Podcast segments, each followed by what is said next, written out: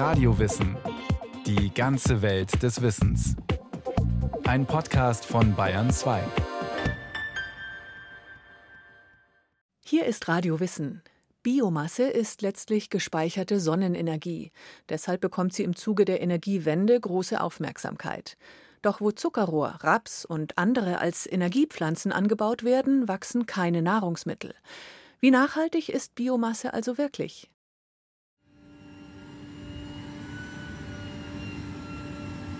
Fütterungszeit auf dem Energiehof Waldmann im Ansbacher Ortsteil Ströth. Mit vollbeladener Schaufel steuert ein Teleskoplader von einem Silo auf einen übermannshohen Trichter zu und schüttet eine hellbraune Masse hinein. Von dort aus fährt er zu einem weiteren Speicher und kehrt mit einer dunkleren Ladung zum Trichter zurück, um sofort die nächste Schaufel aus dem nächsten Silo zu holen und in die Öffnung zu kippen. Abwechselnd landen so Massen aus drei verschiedenen Silokammern in dem großen Trichter und dienen der Biogasanlage von Martin Waldmann als Futter. Auf der rechten Seite haben wir jetzt Mais-Silage gehabt und im zweiten Silo haben wir Grassilage gehabt und dann habe ich noch entsprechend in dem linken äußeren Silo den Mist zwischengelagert. Und jetzt schauen wir uns mal in den Behälter innen rein, weil wichtig ist, die Gasbildung zu kontrollieren, dass die ordnungsgemäß stattfindet. Durch eine kleine Luke am oberen Rand der Gärkammer mit dem für Biogasanlagen typischen Folienkuppeldach blickt Energiewirt Martin Waldmann ins Innere der Anlage. Da sieht man richtig die Blasen blubbern, also sprich die Gasentstehung. Und je nach Art der Blasen sieht man, passt es von der Biologie her, von der Gasbildung oder schwächelt die Gasbildung. Also es kann dann zum Beispiel sein, wenn die Biologie gestört ist, dass die Gasbildung sich verringert oder ganz einstellt. Und da ist eben Aufgabe des Betreibers, dass er dafür sorgt, dass es eben nicht so passiert. Damit sich viele Blasen bilden, also viel Gas entsteht, kommt es auf die richtige Zusammensetzung der Biomasse an, die in der Gärkammer landet. Und das ist neben Mist und Gülle aus umliegenden Rinder- und Schweineställen unter anderem Silomais, wie er auch an Tiere verfüttert würde. Und vom Füttern spricht Martin Waldmann auch beim Betreiben seiner Biogasanlage. Im Endeffekt äh, machen wir das Gleiche. Ich führe die Betonkuh. Das ist wie die Milchkuh-Prinzip. Die nimmt dasselbe Futter auf sich, nur dass wir zum Schluss dann Biogas erzeugen, anstatt die Milch. Bakterien sind es, die hier zu fressen bekommen. Sie holen sich ihre Energie aus der Biomasse und erzeugen quasi bei ihrer Verdauung das Biogas für das Blockheizkraftwerk, das BHKW des Energiehofs. Mit dem Gas wird ein Motor betrieben, der einen Generator antreibt, der Strom erzeugt. Ich führe ca. 50 Tonnen am Tag, bedeutet wiederum in der Stunde etwa 700 kW an Strom und Wärme, was da entsteht. Äh, wenn man sich das hochrechnet, ein Haushalt braucht ungefähr 4.000, 5.000 Kilowattstunden Strom im Jahr. Also da kann man schon eine sehr hohe Anzahl an Haushalten damit versorgen. Und ganz wichtig ist bei uns, wir können das Gas bis zu 48 Stunden speichern. Sprich, wir haben die Möglichkeit, den Strom dann einzuspeisen, wenn er gebraucht wird. Und das machen wir auch. Biomasse gilt daher als flexible Energieform, mit der sich Schwankungen bei Solar- und Windkraft sowie im Energiebedarf ausgleichen lassen. Die Wärme, die beim Betrieb des Generators zwangsläufig entsteht, wird ebenfalls genutzt zum Beheizen der Fermenter der Biogasanlage, weil die Bakterien es beim Biomasse-Zersetzen warm mögen.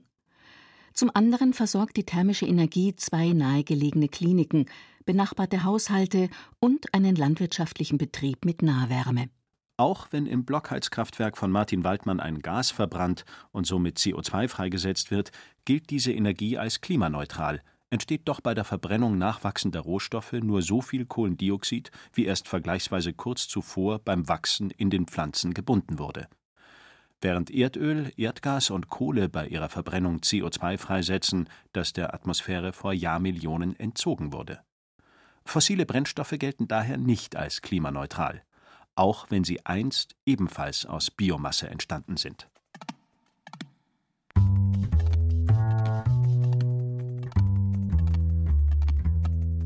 Pflanzen betreiben Photosynthese und sind dadurch natürliche Speicher von Sonnenenergie. In ihren Blättern stellen sie aus Wasser, Licht und Kohlendioxid Nährstoffe her. Die Energie der Sonne wandeln die Pflanzen dabei in chemische Energie um und bilden organische Stoffe, etwa Zucker, Stärke oder Öl. All das, woraus die Pflanze besteht, also Stängel, Stiele, Blätter, Blüten oder auch Früchte, ihre gesamte Biomasse ist also letztlich eingespeicherte Energie. Und genau das macht Pflanzen zum idealen Rohstoff für die Energiegewinnung. Laut Umweltbundesamt wurden im Jahr 2021 insgesamt etwa 50,4 Milliarden Kilowattstunden Strom aus Biomasse erzeugt. Insgesamt stellten die Biomassen damit etwa 22 Prozent des gesamten erneuerbaren Stroms und deckten damit fast 9 Prozent des gesamten Bruttostromverbrauchs in Deutschland, heißt es dazu in einem Bericht aus dem Jahr 2022. Die Aufschlüsselung zeigt auch, dass Biomasse eine wesentliche Rolle bei der Wärmeerzeugung aus erneuerbaren Energien spielt, sei es als Abwärme oder durch das direkte Heizen mit Holz.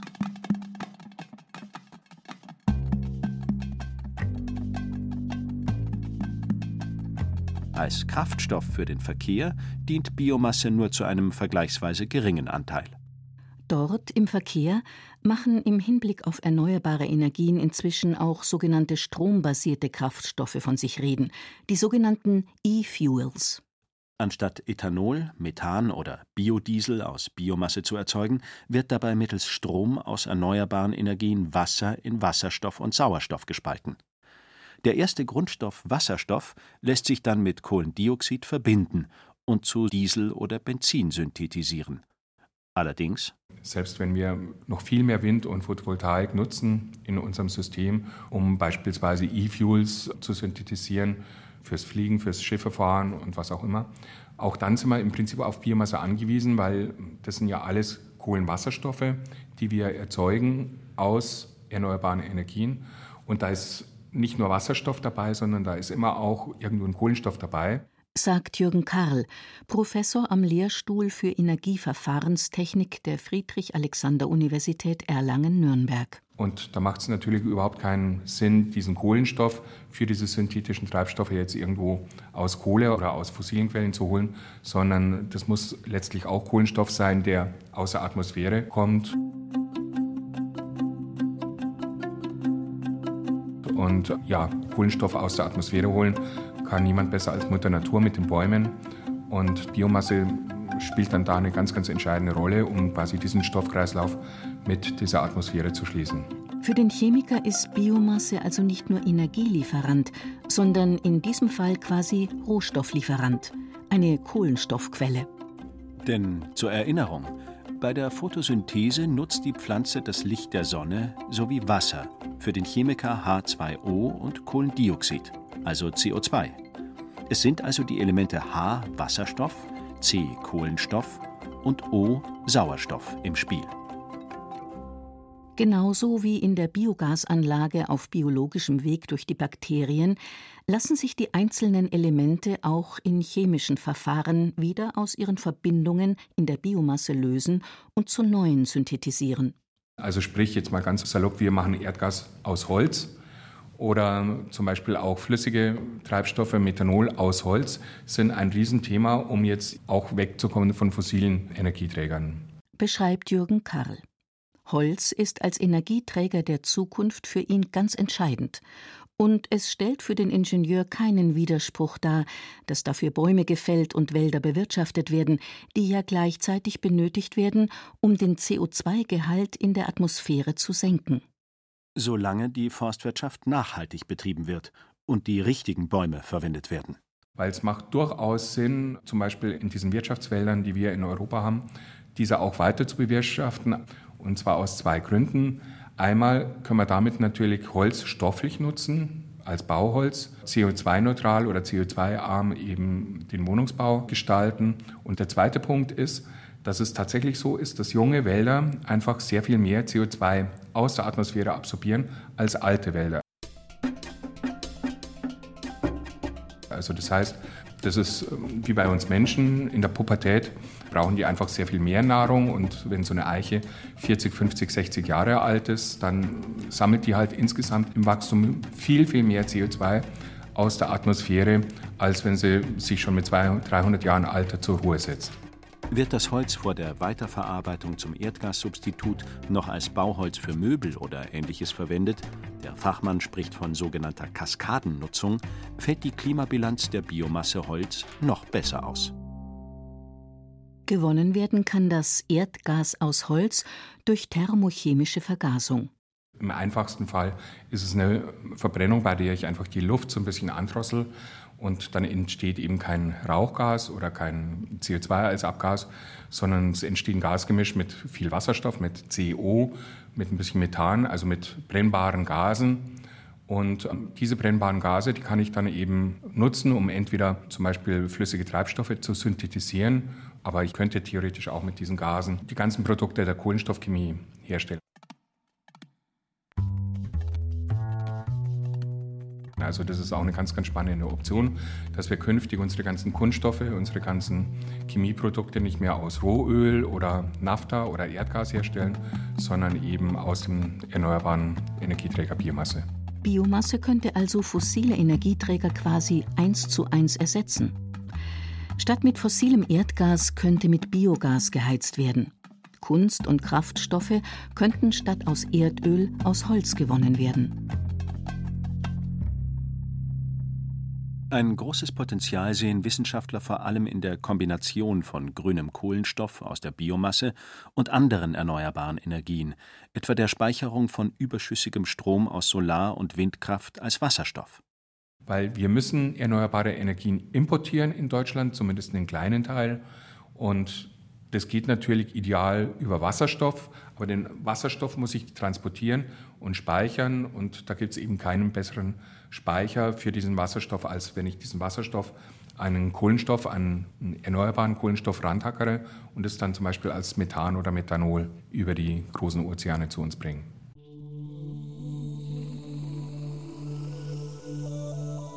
Denn für reinen Wasserstoff existiert bislang keine Infrastruktur in Form von Gasnetzen. Wenn Wasserstoff, chemisch H, aber über einen weiteren Schritt in Methan, chemisch CH4, umgewandelt wird, kann dieses Methan direkt im bestehenden Gasnetz transportiert und von dort ausgenutzt werden. Die sogenannte Methanisierung von Wasserstoff mittels Kohlenstoff aus der Biomasse würde also den Aufbau einer speziellen Wasserstoffinfrastruktur überflüssig machen dann müssen wir auch die ganzen neuen LNG-Terminals, die jetzt derzeit entstehen, nicht irgendwann auf Wasserstoff umrüsten, sondern können dieses grüne LNG quasi eins zu eins in diesen ursprünglich für fossiles Gas geplante LNG-Terminals einspeisen, können das ganz normal in der Erdgasinfrastruktur, die wir ja schon haben, nutzen fürs Heizen, für die stoffliche Nutzung. Und das ist auf alle Fälle auch ganz bestimmt ein Weg, den wir gehen müssen. Ist Jürgen Karl überzeugt. Entsprechende Forschungsprojekte laufen, gefördert auch mit Mitteln der EU. Und der Ansatz zeigt, dass der Bedarf an Biomasse künftig nicht sinken dürfte. Wie viel Biomasse zukünftig für die energetische Nutzung eingesetzt werden kann und sollte, wird kontrovers diskutiert. Einerseits geht eine starke Bioenergienutzung mit Risiken für Artenvielfalt, Böden und Gewässer einher. Zudem könnten sich Konkurrenzen um Landflächen mit der Nahrungsmittelproduktion negativ auf die Ernährungssicherheit auswirken. Andererseits birgt ein Verzicht auf Bioenergie das Risiko, dass die Energiewende technisch erschwert und verteuert wird und die Klimaschutzziele verfehlt werden, weil weiterhin fossile Energieträger verwendet werden. Diese Risiken gilt es sorgfältig abzuwägen. Zu diesem Fazit kommt die Analyse Biomasse im Spannungsfeld zwischen Energie und Klimapolitik des Akademienprojekts Energiesysteme der Zukunft, einer Initiative der AKTEC, Deutsche Akademie der Technikwissenschaften, der Nationalen Akademie der Wissenschaften Leopoldina und der Union der Deutschen Akademien der Wissenschaften. Die interdisziplinär zusammengesetzte Arbeitsgruppe diskutiert darin den zukünftigen Einsatz der Bioenergie aus verschiedenen Blickwinkeln und formuliert darin unter anderem folgende Erwartung an die Biomassenutzung. Sie soll ökologisch verträglich sein, zur regionalen Wertschöpfung beitragen und das Landschaftsbild nicht stören.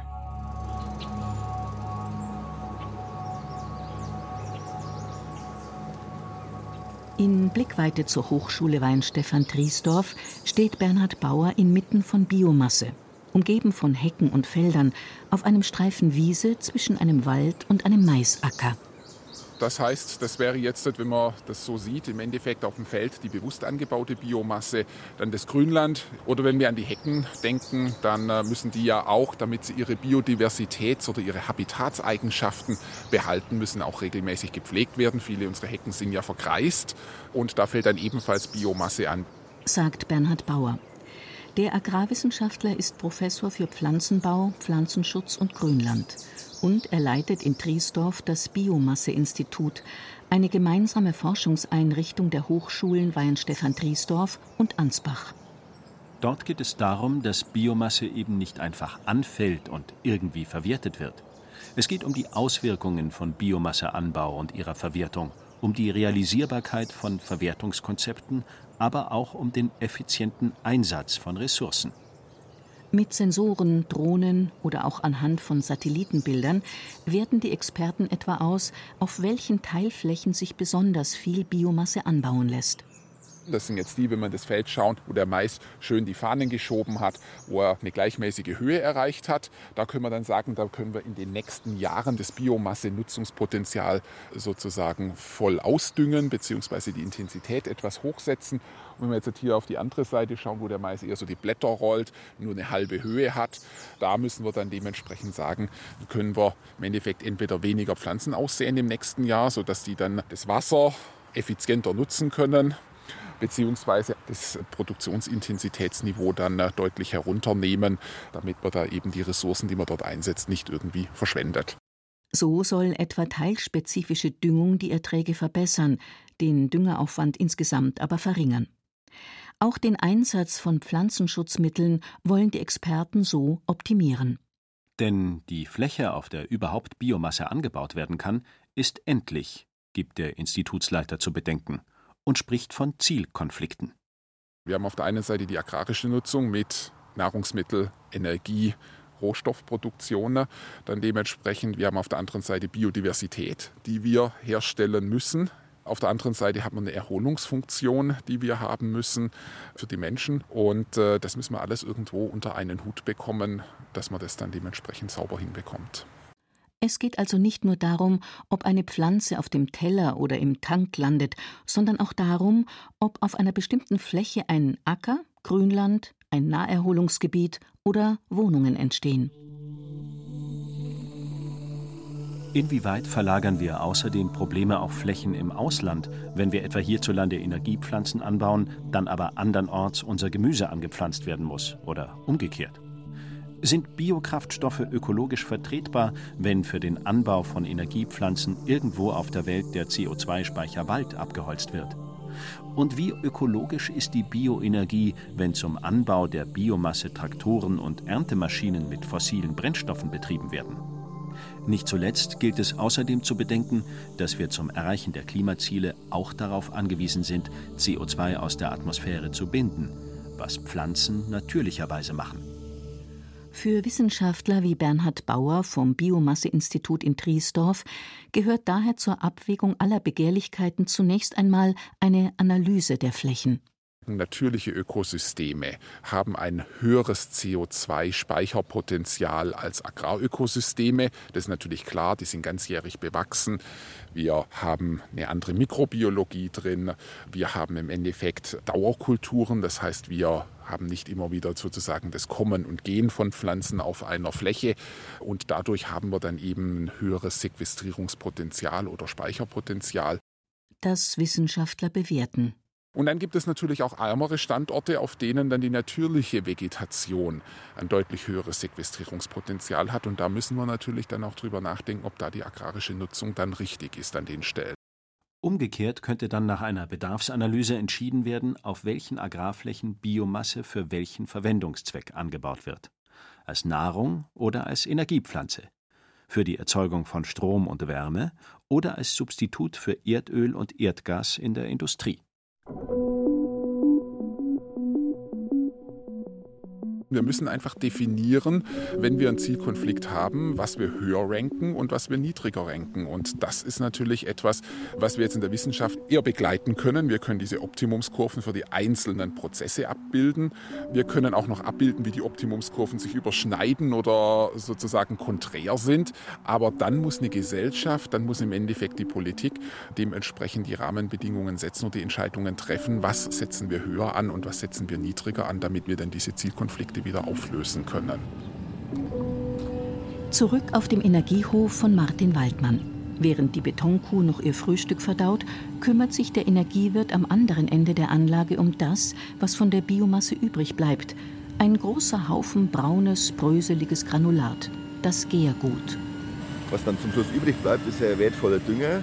Sprich, wir schließen den Kreislauf, wir haben die Nährstoffe, die man dann auf dem Acker haben will und braucht. Wir trennen das auf, so dass wir einen Teil Feststoff haben und einen Teil in flüssiger Form, um dann nach Bedarf der Kulturpflanzen spezifisch mit dem jeweiligen Nährstoff zu düngen.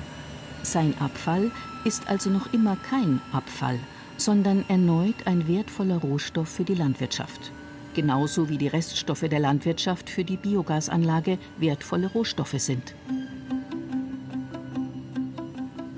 Weil gerade Reststoffe ja für sonst niemanden verwertbar sind. Gerade auch Grünland, Reststoffe, die ja entweder durch den Tiermagen, nur durch den Kuhmagen gehen können oder auch in Biogasanlagen zu vergären sind. Und dann wollen wir eben noch ein großes Potenzial noch mehr nutzen. Das ist eben noch Gülle und Mist, wo aktuell nur etwa ein Drittel, was in Deutschland anfällt, tatsächlich durch die Biogasanlagen wandert. Und das müssen wir insgesamt deutlich erhöhen und können so insgesamt die produzierte Gasmenge deutlich steigern noch mit Sonnenenergie aus Biomasse, die mehrfach verwertet wird. Erst als Tierfutter und dann als Futter für die Biogasanlage, die Betonkuh.